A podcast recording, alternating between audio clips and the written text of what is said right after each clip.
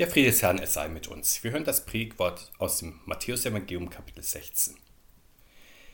Da kam Jesus in die Gegend von Caesarea Philippi und fragte seinen Jünger und sprach: Wer sagen die Leute, dass der Menschensohn sei? Sie sprachen: Einige sagen, du seist Johannes der Täufer, andere, du seist Elia, wieder andere, du seist Jeremia oder einer der Propheten.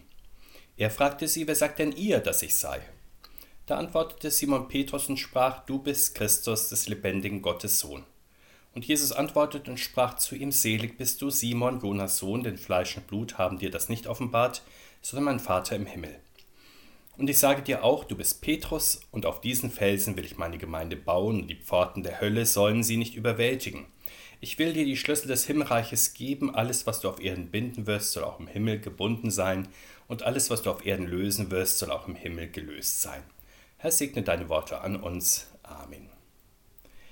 Weit war Jesus mit seinen Jüngern von Galiläa in den hohen Norden gezogen, inzwischen hatte er das ganze Land durchwandert, nun kommt er in die einsame Gegend rund um Caesarea Philippi. Das war die nördlichste Stadt des Landes, sozusagen das Haupt.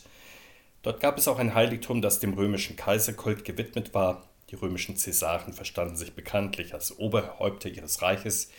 In dieser abgeschiedenen und dem Christusglauben eher fernstehenden Gegend nun bewegt der Herr mit seinen Freunden die Frage nach dem Haupt der Kirche und nach der Eigenart des Christus. Sehen wir uns am Pfingstmontag heute in eben dieser Situation, wir kehren aus der Unruhe unseres Alltages an diesem Ort der Stille ein, um in das Zwiegespräch mit dem Herrn der Kirche einzutreten. Er legt uns zunächst die Frage vor, was die Leute von ihm glauben. Sicher, jeder Mensch glaubt irgendetwas, manchmal an große Dinge wie das Gute im Menschen oder die Möglichkeit des Weltfriedens und der Weltverbesserung, etwa durch Technik, Ökologie, gemeinsame Anstrengungen der Menschen. Manche Menschen glauben an kleinere Dinge, an sich selbst und die eigenen Fähigkeiten, an ihre Familie, an ihr Recht, die eigenen Träume zu verwirklichen und glücklich zu sein. Doch nach dieser Art von Glauben fragt Jesus nicht, er möchte damals und heute wissen, wie die Menschen zu ihm stehen. Was also antworten die wohlmeinenden Leute? Nur sie werden von den Jesus-Freunden ja auch zitiert. Und von ihnen hört man durchaus sehr Freundliches, aber doch irgendwie Unbestimmtes. Die zitierten Personen meinen, der Menschensohn ist wie Johannes oder Elia oder Jeremia, er ist ein Prophet, ein Mann Gottes, ein Prediger des Wortes. Das war schon eine recht gute Antwort. Die Befragten hatten Jesus damit in eine Reihe mit drei der größten Gottesmänner der letzten 900 Jahre gestellt und falsch war das natürlich nicht, aber es war eben nicht vollständig. Wir kennen auch heute unvollständige Antworten auf Jesus Christus. Die geläufigsten etwa sind, wenn eher kirchenferne Menschen Jesus in eine Reihe mit den großen Weisheitslehrern der Menschheit stellen oder ihn als bewundernswerten Wohltäter ansehen, der nicht nur vom Guten geredet, sondern es vor allem auch getan hat, oder wenn sie ihn verstehen als religiöse Genie, der das menschliche Bewusstsein auf eine neue Höhe geführt hat. Doch große Persönlichkeiten gibt es in der Geschichte ja sehr viele. Man kann sie kennen, aber man muss sie nicht unbedingt kennen. Vor allem man muss keine Glaubensbeziehung zu ihnen haben, weil sie nicht über das eigene Heil oder Unheil entscheiden. Aber auch bei den kirchlichen Menschen finden wir heute durchaus unvollständige Antworten auf die Frage, wer Jesus Christus eigentlich ist. Gerne verstecken auch wir Christen uns immer wieder hinter den ganz Großen des Glaubens, etwa den großen Kirchenvätern der alten Kirche oder der neueren Zeit wie Martin Luther, Jean Calvin, John Wesley und anderen. Heute hängen Christen gerne an den Lippen von allseits bekannten Fernsehpredigern, Bischöfen, Evangelisten, Pfarrern es bilden sich in der christlichen Gemeinde verschiedene Parteien. Die einen sind Feuer und Flamme für den Fernsehpfarrer A, die anderen für Bischof B, wieder andere für Evangelist C und noch weitere für Pfarrer D. Wenn der Parteiengeist auf diese Weise in die christliche Gemeinde Einzug hält, dann spaltet sich die Gemeinde nicht nur in viele Kleingrüppchen auf, sondern sie verliert dann auch den Blick auf ihre lebendige Mitte, das ist Jesus Christus. Und deswegen bringt der Herr sich hier in Erinnerung. Er fragt seine Jünger damals, auch uns heute, uns, mit denen er jahrelang Tag aus, Tag ein unterwegs gewesen ist, wer bin ich eigentlich für euch? Wer bin ich für dich? Und einer aus dem Jüngerkreis nun hat den Geistesblitz, die anderen überlegen offenbar länger und sind um eine Antwort verlegen, aber die Antwort von Petrus kommt prompt und knapp und auf die Hauptsache konzentriert. Du bist Christus des lebendigen Gottes Sohn. Es ist gut, wenn wir nicht nur die richtige Antwort auf die wichtigste Frage unseres Glaubens wissen und sie wie aus der Pistole geschossen kommt, sondern wenn sie dann auch aus ganzem Herzen gesprochen wird und eine Erfahrungsgrundlage in unserem Leben hat, sodass wir wie Petrus zurückblicken können auf einen langen, ereignisreichen Weg mit dem Gottessohn und Retter. In unserer Taufe hat er uns ja bereits zu einem lebendigen Baustein seiner Gemeinde gemacht. Seitdem hat er uns geleitet, sich uns immer wieder bekannt gegeben. Er hat uns in schwierigen Lebenslagen hindurchgeholfen, uns immer wieder reich gesegnet, uns persönlich, aber auch uns gemeinsam im Leben etwa unserer Familie, der Kirchengemeinde ja die ganze Kirche in ihrem Lauf durch die Zeit. Auf diese Weise war er also der Sohn Gottes und Retter, auch für die zwölf Jünger, obwohl sie ihn nur wenige Jahre kannten, ihr Glaube an ihn auch nicht immer fest und ohne Wanken blieb.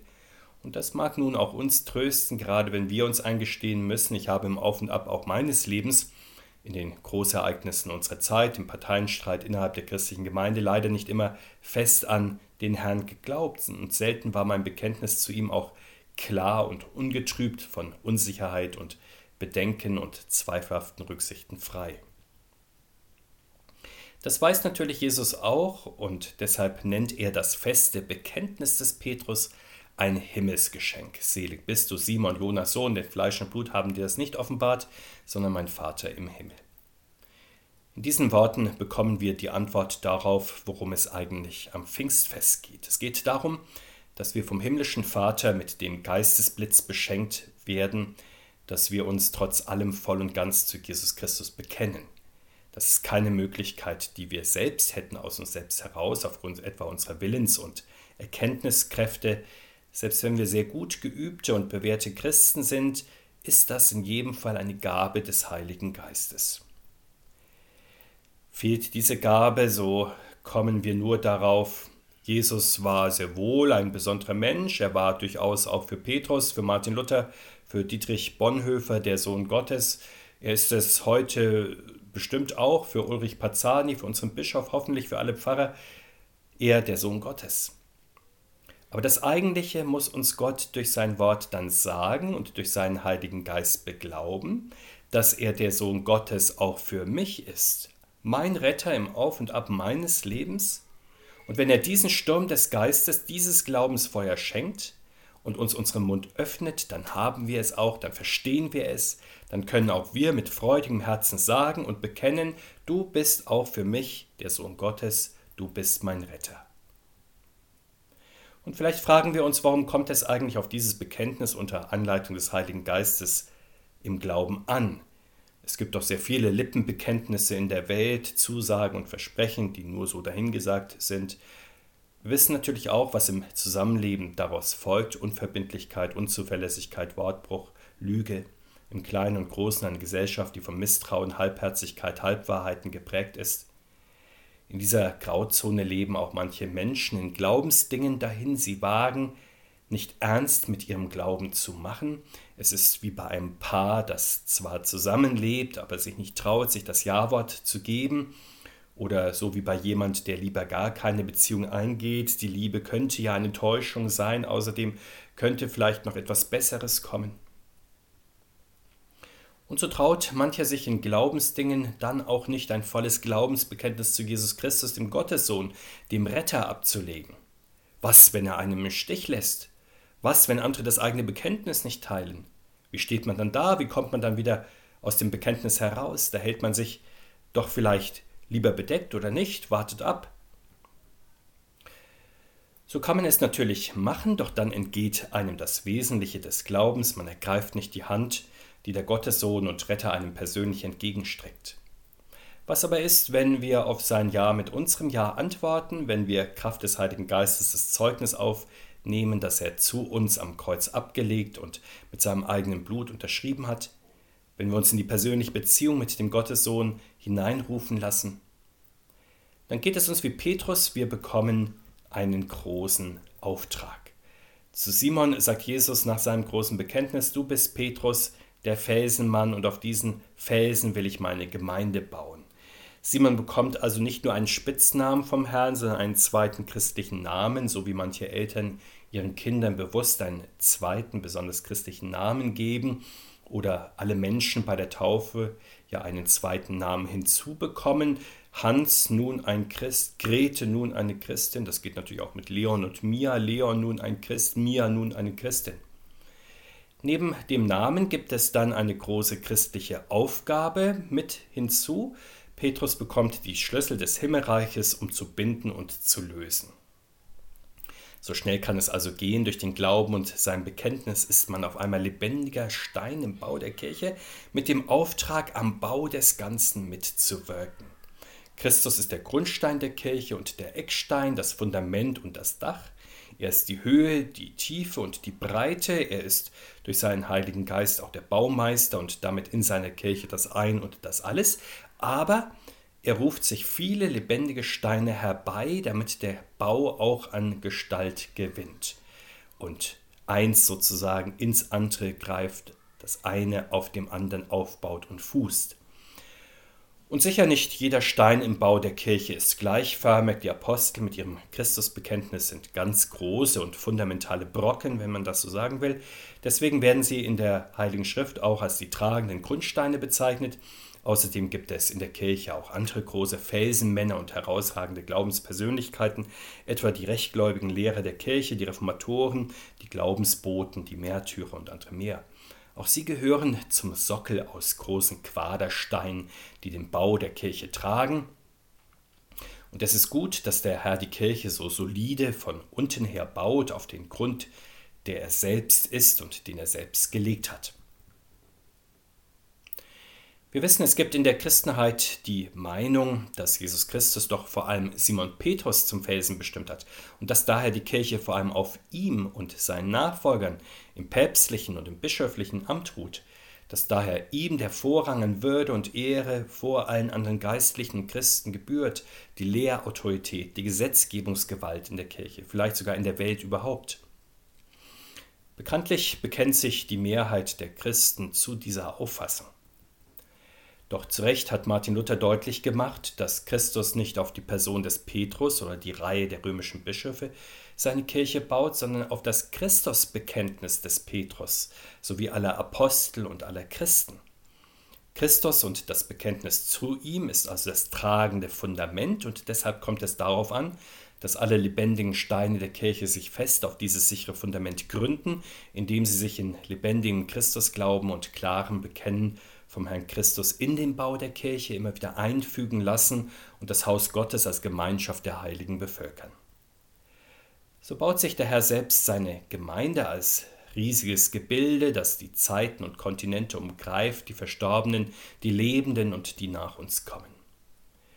In dieser Weise also ist die Kirche ein ganz und gar überzeitliches Bauwerk Gottes, so himmlisch, so göttlich, so geistlich, dass kein anderes Reich es besiegen kann, weder das Reich des Todes und der Hölle noch eine Großmacht oder ein Imperium in der Zeit.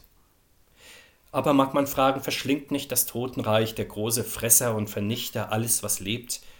Und sicher, wie vom Erdboden verschluckt, sind unterschiedslos die Weisen ebenso wie die Einfältigen, die Reichen ebenso wie die Armen, die Mächtigen ebenso wie die Schwachen, die Großreiche ebenso wie die kleinen Staaten, Christen ebenso wie Nichtchristen, blühende kirchliche Landschaften und selbstbewusste Gemeinden. Aber am gottgewirkten Bau der Kirche beißt der Tod sich die Zähne aus.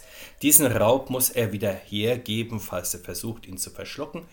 Er und die anderen Großräuber, die wir kennen, etwa der Teufel, der Teufel brächt uns gern zu Fall und wollte uns gern verschlingen all, Herr Christ dem alten Drachen wehr.